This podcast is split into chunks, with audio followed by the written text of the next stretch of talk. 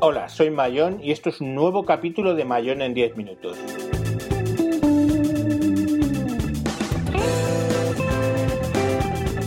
Hoy hablaremos de QoBuddies Windows Phone.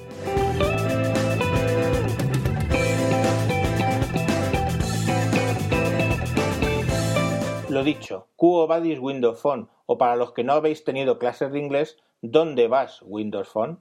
El día 21 de enero, en el evento donde se presentaron las novedades del desarrollo de Windows 10, vimos por primera vez Windows 10 en un Lumia 520, 1520. Un teléfono de Microsoft, antes que era de Nokia, de 6 pulgadas de pantalla. ¿Qué vimos de novedad? Pues la verdad es que muy poco. La verdad es que el aspecto es idéntico con las teselas ya conocidas. Han añadido una chorrada para ver las aplicaciones recién instaladas, han añadido el nuevo Action Center para recibir mensajes y switches y cosas de, ese estilo, que sincroniza con el Windows 10 del PC. Los settings ahora es una aplicación universal que es la misma que en el PC y enseñaron el teclado. Del teclado podemos hablar que ahora tiene teclado por voz, el cual no solamente me reconoce lo que digo y lo va escribiendo, sino además reconoce nombres de contactos y algunas cosas que yo tenga en el móvil. Ahora lo puedes posicionar, además el teclado, en hacia arriba y hacia abajo por si tapa parte de la pantalla algo importante. También lo puedes hacer más pequeño para utilizarlo con una sola mano. Esto es lo que ya habíamos visto. También sacaron una cosilla de que puedes empezar una conversación por SMS y luego pasarte a Wi-Fi, al entrar en Wi-Fi, a pasarte a un diálogo por Skype, pero esto no deja de ser cosas que, bueno, ya veremos cómo se implementan.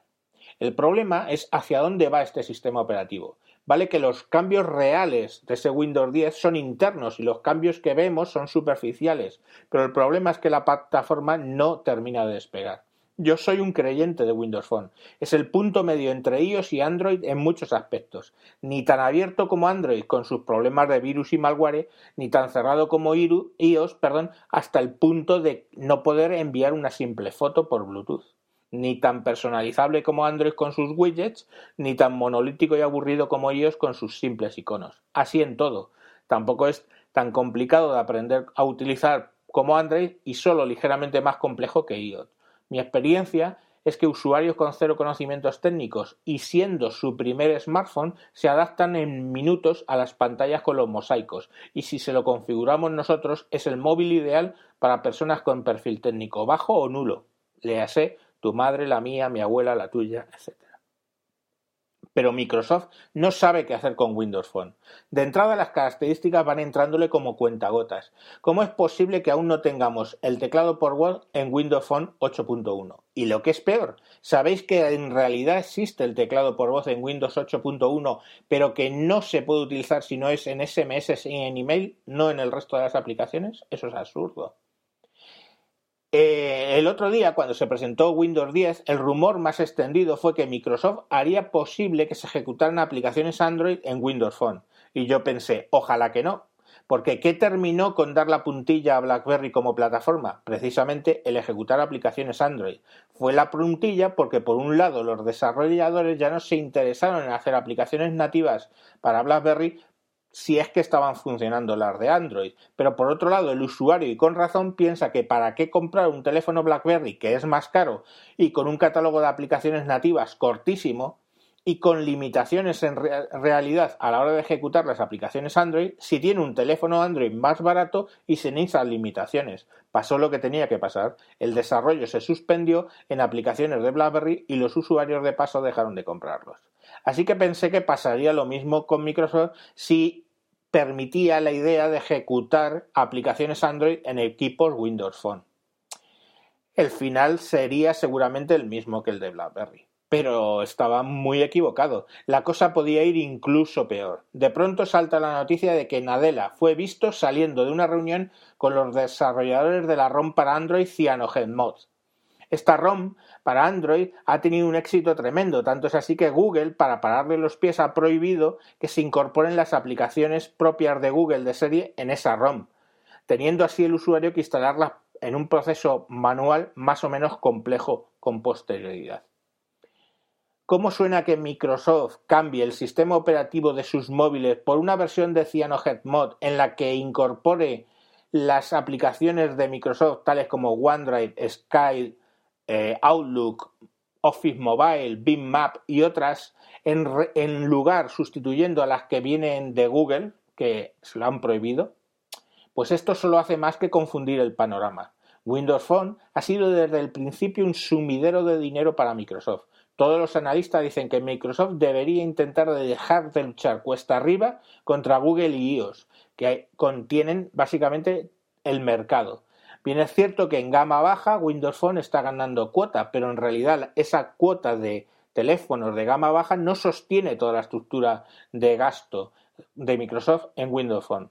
La realidad es que Windows Phone, aun siendo un sistema operativo que me apasiona, entiendo que está más muerto que vivo.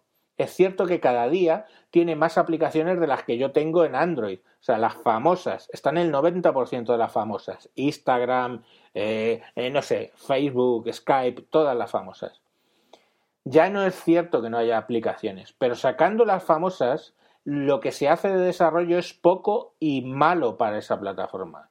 En lo personal, después de pasar una temporada con el Nexus 5 y Lollipop Android 5, he vuelto a mi Nokia 1020 con Windows Phone 8.1 y que además instalé una versión alfa de Cortana. El motivo para pasar a Android fue poder probar los smartwatch con Android Wear y el motivo para volver, pues simplemente la cabezonería y la estupenda cámara que tiene mi 1020. Pero ahora me siento que me faltan cosas. Echo de menos tremendamente el dictado de voz.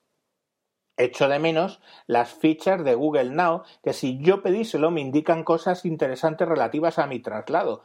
Pues a qué hora tengo que salir, a qué hora voy a llegar, eh, dónde he aparcado, al tiempo, qué temperatura va a hacer y las noticias más importantes. Todo eso me lo da Google Now sin que yo se lo pida. Pero quiero Windows Phone y aguantaré con él seguramente hasta que salga Windows 10, lo pruebe y me decepcione o no.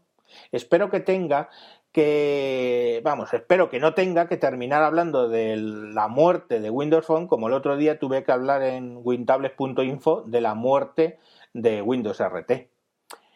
Y hasta aquí lo que os quería contar. Como siempre, recordaros que podéis buscar este podcast tanto en iTunes como en Spreaker buscando por Javier Fernández y seguirme en Twitter con arroba tejedor1967. Además, os recomiendo que sigáis arroba wintablet y de paso podéis leer mis artículos junto a los del resto de editores en wintables.info. Y también tenéis los directos quincenales cada jueves, este jueves no, el siguiente sí que toca, con unos debates que hacemos eh, los editores de wintables.info en directo, pero que quedan en YouTube, en mi cuenta, Tejedor 1967, donde los podéis ver y tratamos, pues somos gente bastante ya de cierta edad y tratamos todos los temas de tecnología desde un punto de vista que nos da a los años de experiencia que tenemos. Bueno, lo dicho, un saludo y hasta próximos capítulos.